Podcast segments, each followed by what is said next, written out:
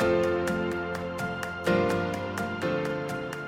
BVC 线上独家折扣码 DANY 九，可以享就是医用口罩全品项九折哦。那因为现在大家呢，就是为了防疫期间每天戴口罩，一定就是会遮住自己就是漂亮的脸庞。那其实呢，选一款就是适合的口罩呢，也可以为你增加时尚感。那应该有很多就是爱漂亮的表弟妹就跟我一样，就算戴了口罩呢，还是要完妆才可以见人吧。那最讨厌的时候呢，就是脱口罩的时候呢，妆有一半就是粘在口罩上面，然后你花那么多时间化妆，然后。一脱口罩就是前功尽弃，然后呢还要带一堆就补妆用品，然后大包小包的出门，然后现在想到这件事情，会觉得哦，真的是出门很烦。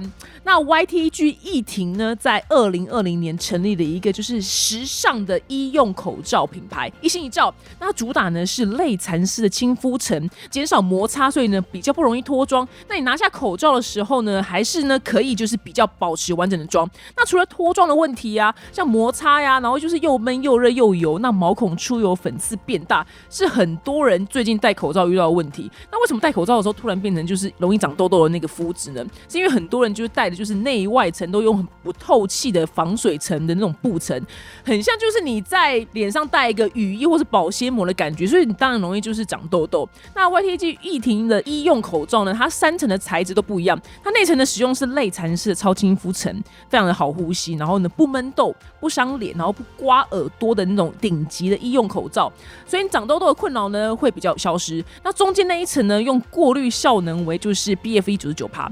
然后最外层呢是防泼水的防护层，所以呢，YTG 易婷呢作为就是元老级的，就是口罩国家队正规医疗用的口罩制造厂，它长达二十几年专业经验，就总统府啊、外交部啊、卫福部的指定口罩品牌，所以百分之百台湾制造。那一心一照呢，Only One Mask 呢这次推出就是大理石的色系。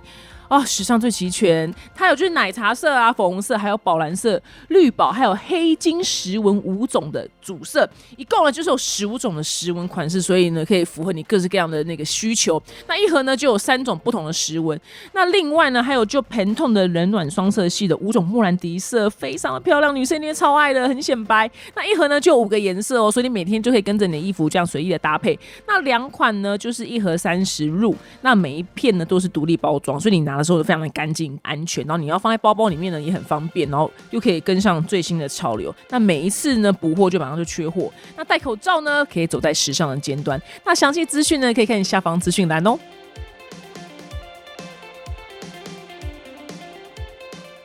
小暖。如果在路上遇到前男友或前任的话，就走过去就好了。我觉得就是先你右转好了，你不用直走。算了算了，对对对，就别条路就好了。对，算了 算了。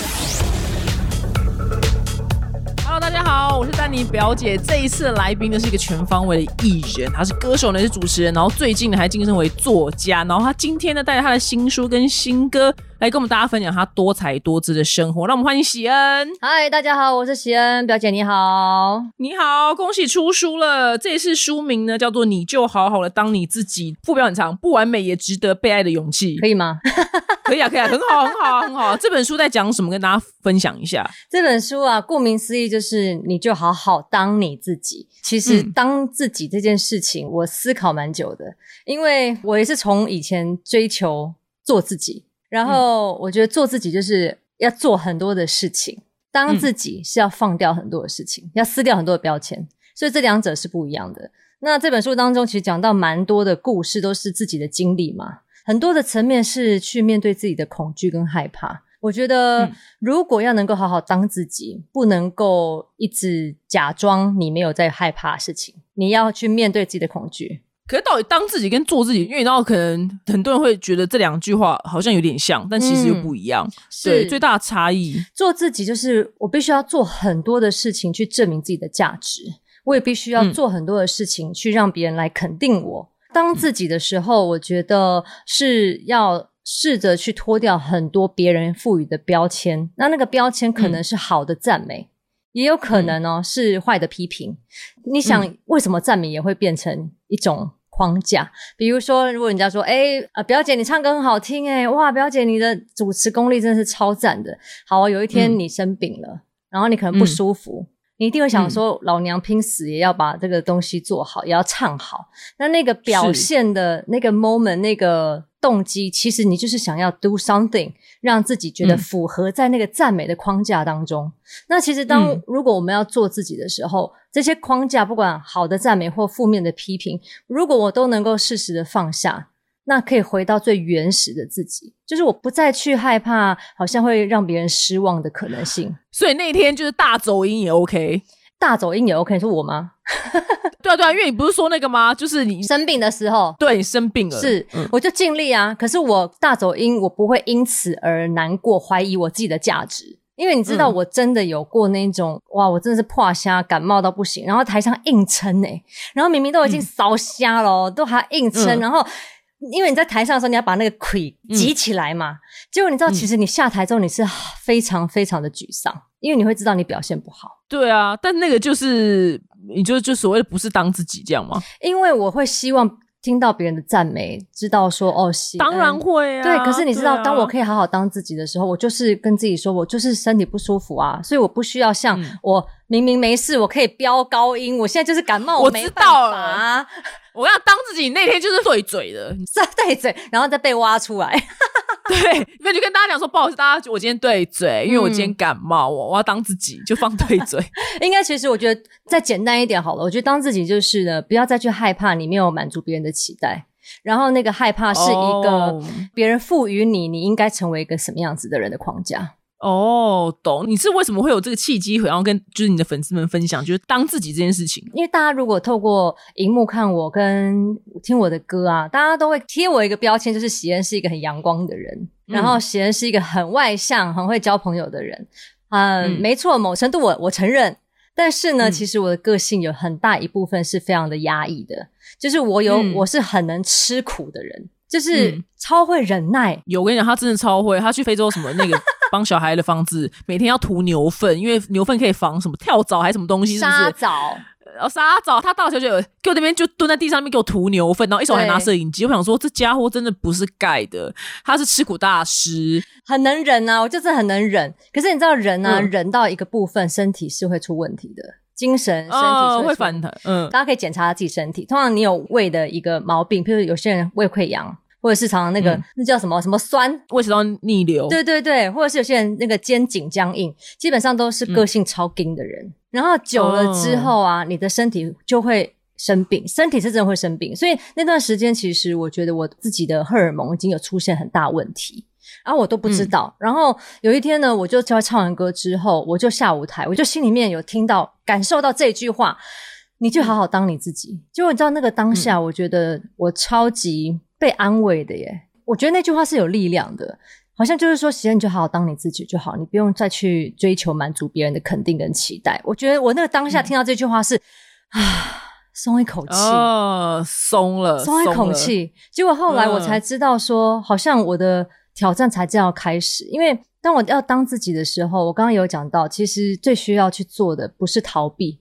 也不是再去多做什么去证明自己，而是呢，我要去认清楚我到底。怕什么？我到底在乎什么？我到底想要做？喜儿，你到底想要做什么？你为什么没去做？你到底在怕什么？嗯，我觉得把这些东西一层一层拆开之后，然后那段时间我有去咨商嘛，然后刚好教会有辅导中心，反正很多人贵人在身边帮助我，我就开始慢慢的去认清很多自己的软弱不足、害怕。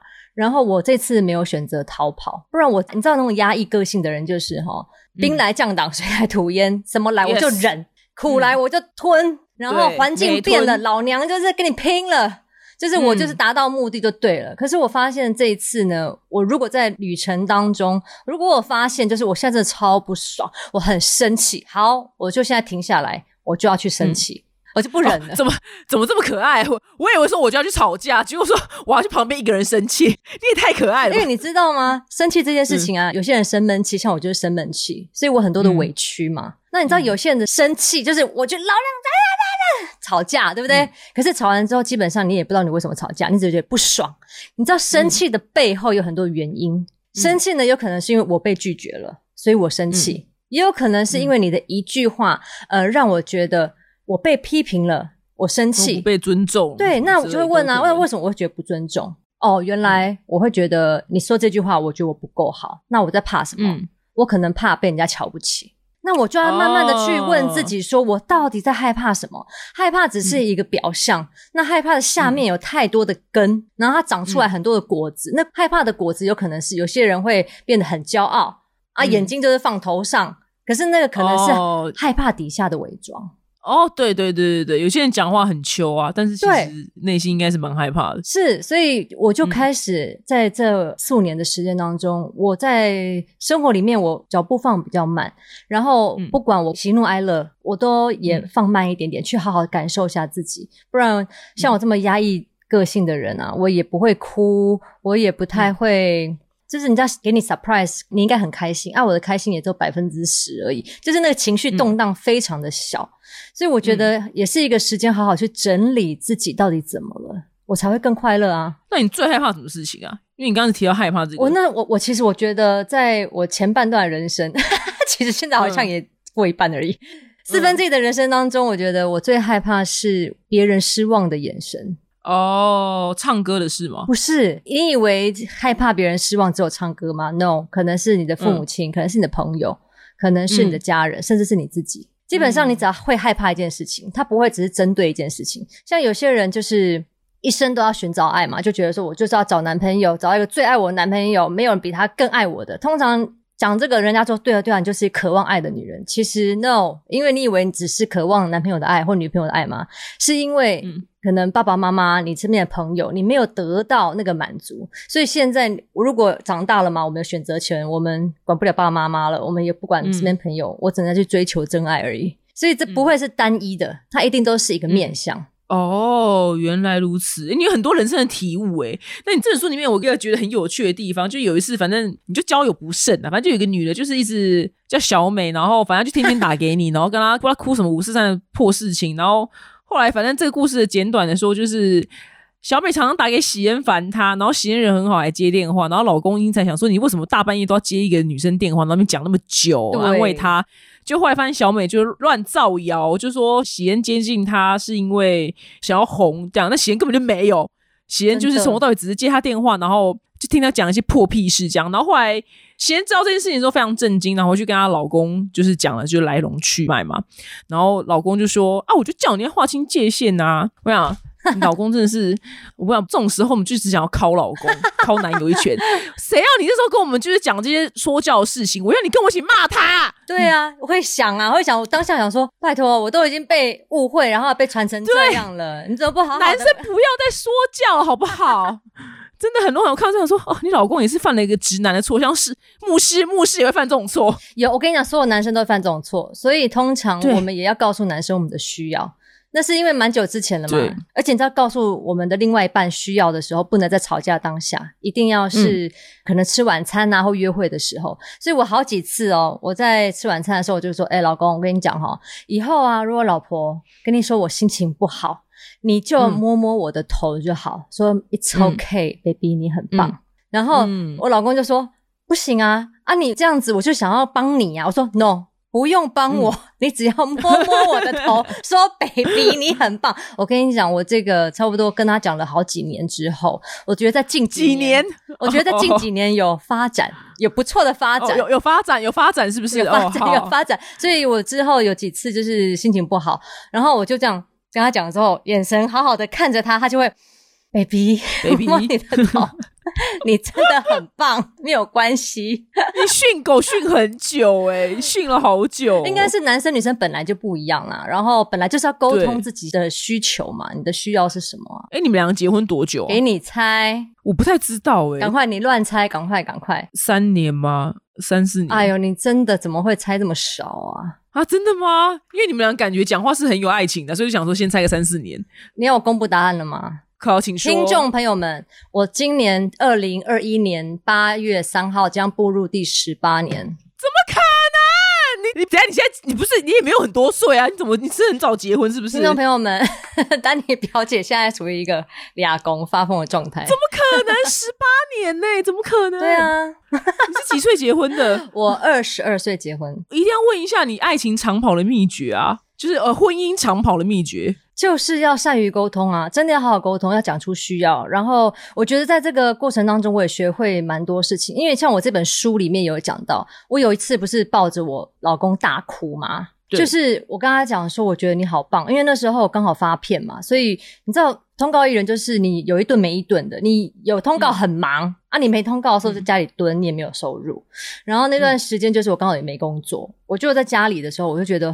我真的自己跟米虫一样。然后我老公有一天晚上下班回来，我就看着他哦，就是下班回来很累嘛，这样。然后看着他就发呆，然后眼泪掉下来，然后突然间大哭，诶我老公就吓到，然后他就说：“干嘛发生什么事情吗？今天他都不在家。”我就刚想说：“baby，我觉得你好。”棒哦！他说怎么了？怎么了？我说你每天都可以上班做很多事情，我觉得我都没有赚钱，还像米虫，我觉得我很没有用，让我啊崩溃大哭。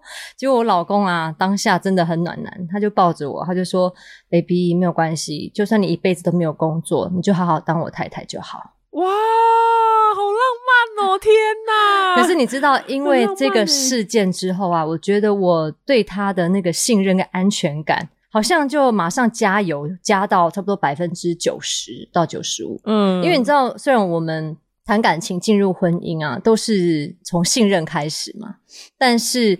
其实，就算你再怎么爱这一个人，你当你踏入一个婚姻、踏入一个关系，你也不可能百分之百把你自己完全交给那个人，是因为其实我们每个人心里面都有一个害怕。那害怕是什么？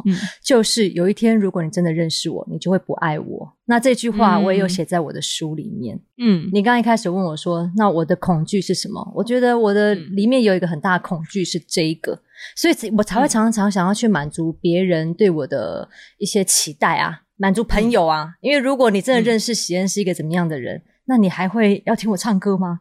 那你还会想要当我的朋友吗？你还会爱我吗？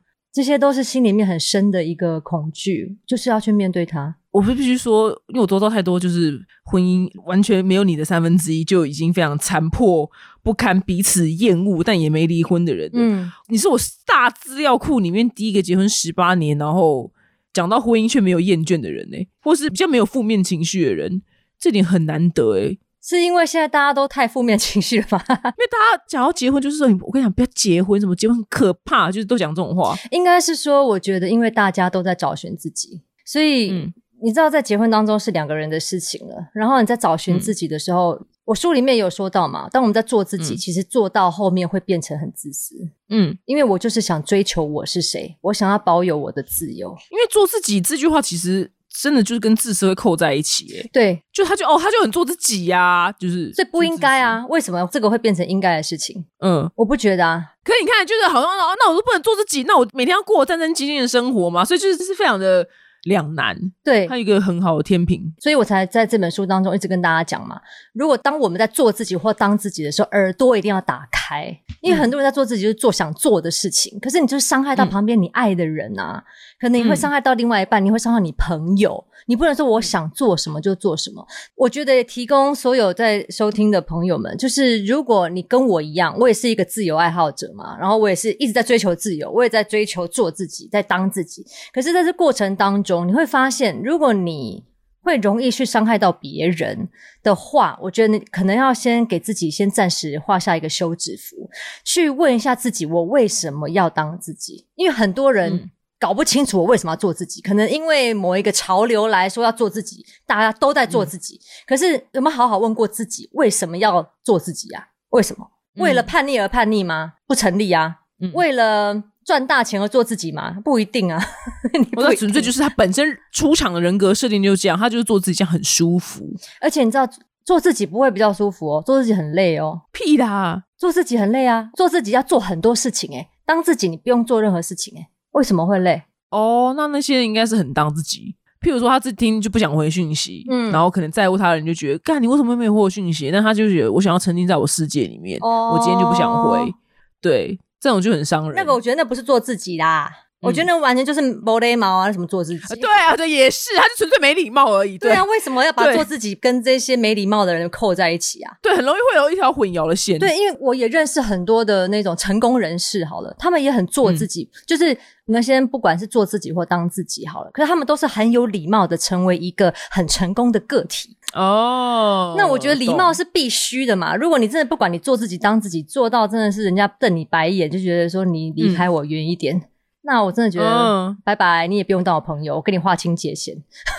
真的，对很多人是做自己，但变成很没有礼貌。我觉得就错啦。对他们自己本身需要没有，他们本身没有社会化。那你这，因为你这本书里面就是集结，就是从两百个故事里面集结出三十个故事嘛。是，然后你这几个故事里面，你有今天最想要分享给大家的？其实我很喜欢那个我遇到我前男友那一篇诶。你有印象吗？有有有有，请说，请说。我不知道你看的时候你有没有画面，因为你知道，当我在写的时候，我就往拍电影哦，就是在那个人潮当中。这个故事他就是走在什么忠孝东路上面的时候，在骑楼，然后那时候没有 COVID，人很多，然后来往的人呢，我们在人流当中走的时候，我就看到他从我对面走过来，因为我前男友一百八十几。所以，我我们两个都走在那个分流的最内侧，所以很快就看到很远的地方，就看到他。结果，其实我心里面超紧张的，我想说他一定会看到我，然后我要跟他讲什么，然后会不会很尴尬？那我觉得还是礼貌来讲，我还是跟他打招呼好了。其实我跟你讲，他擦身而过的时候，他连头回也没回，他就经过我的身边，我就头就直接插过他的肩膀。哦，拍电影哎！我真的当下我的心里面是慢动作，然后本来的那个期待跟紧张，说要跟他讲什么，对不对？后来变成愤怒，我想说，靠，一句话也不讲，嗯，连看也没看，好歹我是前女友，有爱过嘛？怎么可以这样对我？真的哎，当下觉得好 shame，好羞愧，好羞耻哦，就是会又生气又羞耻，然后觉得又后悔这样子。然后我那时候在写的时候，我就觉得。当下有这样情绪正常的啦，可是后来我觉得我没有跟他讲到话，或许也是好的，因为可能我们两个人方向真的不同了。没，因为搞不好他想的跟你一样，是在搞不好想说干嘛跟他讲什么 shit，他跟我打招呼，搞不好他跟你想一模一样是。对啊，对啊，对啊，也有可能，也有可能。他搞不好也被紧张的半死啊，然后就呃呃呃呃呃，然后就过了这样。也有可能，可是我没办法猜测他的心情嘛，所以我当下的感触真的很深的，就觉得说我们两个就是走不同方向，所以未来也不会在一起了。哦，所以就告诉我们大家，如果在路上遇到前男友或前任的话，就走过去就好了。我觉得就是先你右转好了，你不用直走。算了算了，对对对，就别条路就好了。对，算了算了，真的是算了。如果你没有预备好，说你知道要跟他聊什么，然后可能分手也不是一个太好的分的话，那真的就算了。我觉得我太天真，太傻。耶，好多不想要在路上遇到的人哦，真的就是右转好了，不需要去走这个招。真的，所以我后来才会在这一篇当中的喜小雨才会说，其实每一个人都有。自己的方向，我不需要硬去走别人的方向。然后你如果知道你自己的方向，你就坚定往前走就好了。你前面阻挡你的人就会散开，或是你那天真的是太赶时间了，没有时间右转，那你就往前吧。对，头低着往前，对，就算了，就算了。真的，哎，你的职业真的很特别，你职业就要以前就是在疫情前就要到处飞嘛。对，然后你又跟非常他跟非常多国家的人就合作过，什么什么以色列。韩国、南非、巴西、德国，然后里面有个北韩，对，就是北韩这个合作，北韩就是可以讲一下吗？可以啊，因为我们从来没有人有这个跟北韩那么如此接近过，你知道？哎，其实我现在回想起来，我蛮喜欢北韩的。我是讲老百姓跟 跟风景啊。然后那个机会其实是我跟欧洲一个，他们算是他们要去那边开咖啡店，然后做艺术的交流，所以欧洲蛮快一百个人哦。然后我是那个团的指挥加主唱。所以我每一天都要去训练他们，然后最后一天有一个表演这样子。所以我们这一团当中呢，每一天都要去练习之外，还要去观光。然后我们去很多地方，是因为像现在开放的观光团是给大陆人，然后给欧洲人，没有给美国跟日本。基本上他们是不欢迎美国跟日本人的。所以我们的行程跟大家都不一样，因为我们是艺术交流团，所以我们去到一些很。特别的地方，然后那个地方文化很奇怪，就是你在路上可能会收到一些海报或报纸，他会一开始进去就要告诉你，如果那个海报就是所有的纸张上面如果有他们领导的照片，嗯不可以对折，就是那个照片当中不可以折到。我跟你讲，你一折到，你就不用再回来了。你就马上送进去监狱。对你就是直接就消失在地球表面。真的。那所以我们这个方面的安全，我们都记得非常的紧。然后呢，你也不可以拿他们的钱，他们是自己有北韩的货币，你不可以带走。然后这些海报你不能折到。然后呢，当你在照相，因为大家可能在网络上看过，就是有金正恩、金正日，就是他们有很大，可能十层楼的高的铜像哦，你要跟他合照，对不对？不可以卡掉他们的身体部位。你要照，你就要全尊照下来。这旁边会有一个检查大官，检查就他对，基本上你的导游就是你的。就会哦哦，因为他是北韩人，OK OK，对，而且基本上你不能脱队的。我们这样一组人，因为一百多个人太多了嘛，我们差不多五个到七个人一个团，一个小团。嗯，你去上厕所，你去买东西，whatever，全部都要团体行动哦，你不能够自己走。可是为什么这个是教会的活动吗？他这个不算是教会活动，他这个算是艺术交流，跟他们开咖啡厅，跟种树的。一个公益团体怎么这么特殊啊？这个事情你到底去哪边牵到这条线呢？也太特别了吧！如果是牵线的话，应该它就是隶属于教会底下的公益团体，所以去的人呢，他有是基督徒，他也有不是基督徒的人。OK，懂。是这个是一个很卖命的一个行程呢，是还蛮卖命，因为你知道我们的电话，我明明拿手机，对不对？你知道去那个地方，你没有收讯哎，你是真的没有收讯，你的电话上面是 nothing。嗯，然后只能当照相机。然后晚上，你知道我们要去打电话回家报平安。你知道那个饭店里面的电话，哇，是不是那阿公阿妈年代那种？就是复古，超复古，就是老上海的那种电话亭，透明黄黄旧旧的。然后那个还有转圈转圈拨电话的那种电话，饭店里面我都可以拨到国外吗？对，国际电话就是用那个打。哦，可以播，就在那个地方，你得要那，他只有那个东西，他打得通是不是？他打他打得通，他打得通。哦，他打得哦，然后大家都要排队，你就觉得你好像你的时光好像真的是倒退了几十年吧，五十年、六十。哦，很特别，很特别，是很特别。对，那你吃东西，他们吃东西是道地的韩国餐，是好吃的，但是它的分量，如果男生来讲应该不够，因为其实他们东西都是塞好的啦。白话一点，嗯，所以呢，譬如说我们今天十个人去吃饭好了，它就是十个 set。因为我们旅途当中有人说，哎，不好意思，我想要再多一瓶可乐，这样，他说不好意思，没有，不行，哇，好特别，真的不行。你就是你在那边十天，你是被规划好的啦，你不能有任何意外，也不会让你有意外。你们是坐游览车吗？坐游览车，因为你通常就是下去的时候会有一些自由活动的时间，所以大家没有这种东西啦，没有自由活动，没有什么自由活动，谁跟你自由活动？没有自由活动哦，好好好好，他可能就说好自由活动，那可能就在这广场，你可以去拍照，然后他会告诉你说你这边可以拍，现在这边不能拍哦，你这边就可以拍了。嗯，他如果说不能拍，你就真的不能拍，不然你真的很容易。踩到他们的线，消失在地表。真的，我真的觉得大家如果既然人已经在那个土地上，你就好好遵守人家的游戏规则。有再多钱也不会想要特别去啦。可是我要跟大家讲，那个地方风景真的很美，因为很多地方都没有被开发。开发哦，原来如此。那你比如你在这广场，他会总会说几点几分要上车吧？会吗？他不会离开你啊，所以他就说我们要走喽。那你根本。我们不会离开他的视线啦。懂了，懂了，懂了，懂了。哇，好特别哦！那他们咖啡厅有开成功吗？有，可是我不知道到现在他们营业。我不知道二零二一年他们营业，可是之前是有的。哦，好特别，开咖啡厅，很特殊的一个活动。是，我觉得就是一个文化交流，加上可能咖啡厅他们也可以赚钱啊，然后去种树啊，等等，就是友好邦交吧。欧洲啦，跟欧洲友好邦交。哦，原来如此。哎，那还要讲一下，你最近就是因为你跟的新书就是出了一个单曲，对，这首单曲呢叫《Brave Enough》。那这首歌是在讲什么呢？你跟大家分享一下。Brave Enough，它中文翻译，因为我没有写中文歌名，给大家自己自己翻译好不好？勇敢够了或够了勇敢都可以，因为我觉得。刚刚一开始聊的时候，就是我是一个蛮会忍的人嘛。那有时候真的会很想要放弃跟逃跑。那有一次我在跑步的时候，那段时间也是很低潮。我通常低潮的时候，我就会躲起来。可是我都会告诉我自己不要躲太久，就是想要让自己很用力的正面，很用力的可以好起来。结果我真的那段时间低潮超久的，然后我就去跑步。就在跑步的当下呢，我听到一个声音，就说：“哎，贤恩。”其实你光站在这个地方，你没有选择要逃走，你就已经够勇敢了。嗯，哇，我我当当下我脚步没有停下来，我继续在慢跑，然后鼻酸，眼泪在眼眶挂着，然后我觉得好安慰哦，就好像被鼓励一样。就是我知道，我虽然现在很辛苦，不管是当下的生活很多的。我觉得很失败的地方啊，我真的很想要逃走，很想要放弃。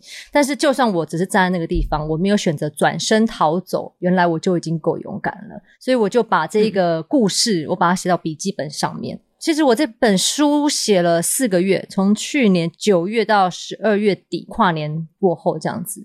其实我在写书的四个月里面有三个月都是乌云很多，嗯，我不是很开心的在写这本书，因为里面很多的故事都是我的过去。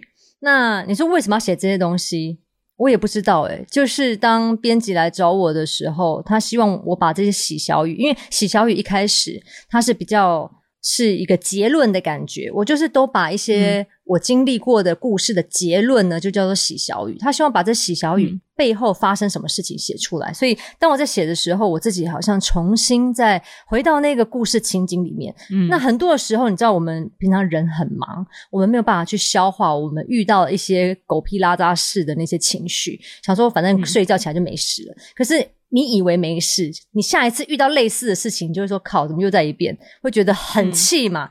那其实当我在写这些书的时候，我好像再次好好去整理这些书里面我当初遇到那些事情当下的情绪，所以我好像自己又再走一遍这样子。只是我好像现在的我比较健康、比较强壮一点，我可以去消化以前的那些不舒服。所以当我在写这个书的时候，那天我也是情绪很糟，但是我就把。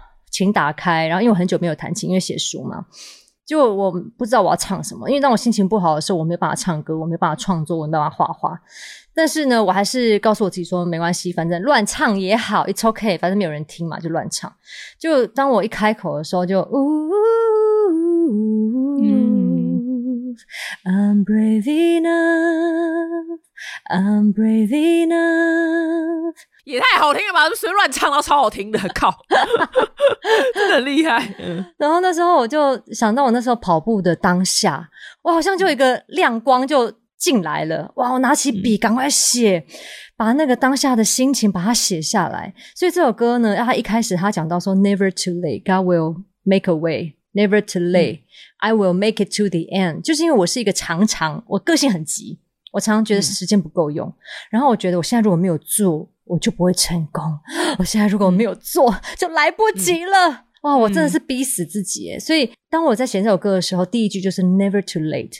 因为当我把这个时间、把这个害怕放下的时候，基本上我如果告诉我自己要唱到八十岁，但半我现在才一半而已。我在怕什么？你有多爱工作啊？你有多喜欢工作？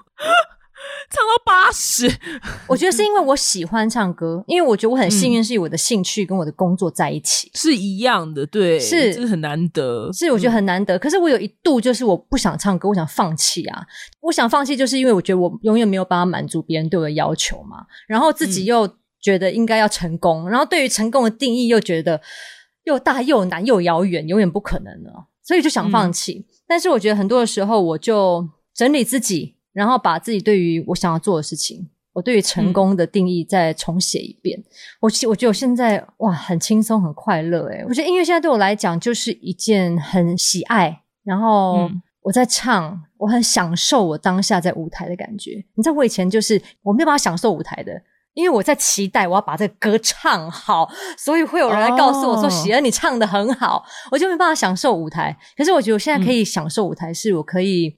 就算走音又怎样？我是可以烂到哪里去吗？就是会这样告诉自己，就是我已经尽力了啊。那既然我尽力了，我还能够差到哪里去吗？不会哦。这个心境很厉害耶，因为你对于那个得失心，你已经放掉了。对，应该是说我唱歌的目的不再是因为赚取别人的赞美了。嗯，纯粹是你喜欢唱这件事情，我就享受舞台。然后我觉得反而。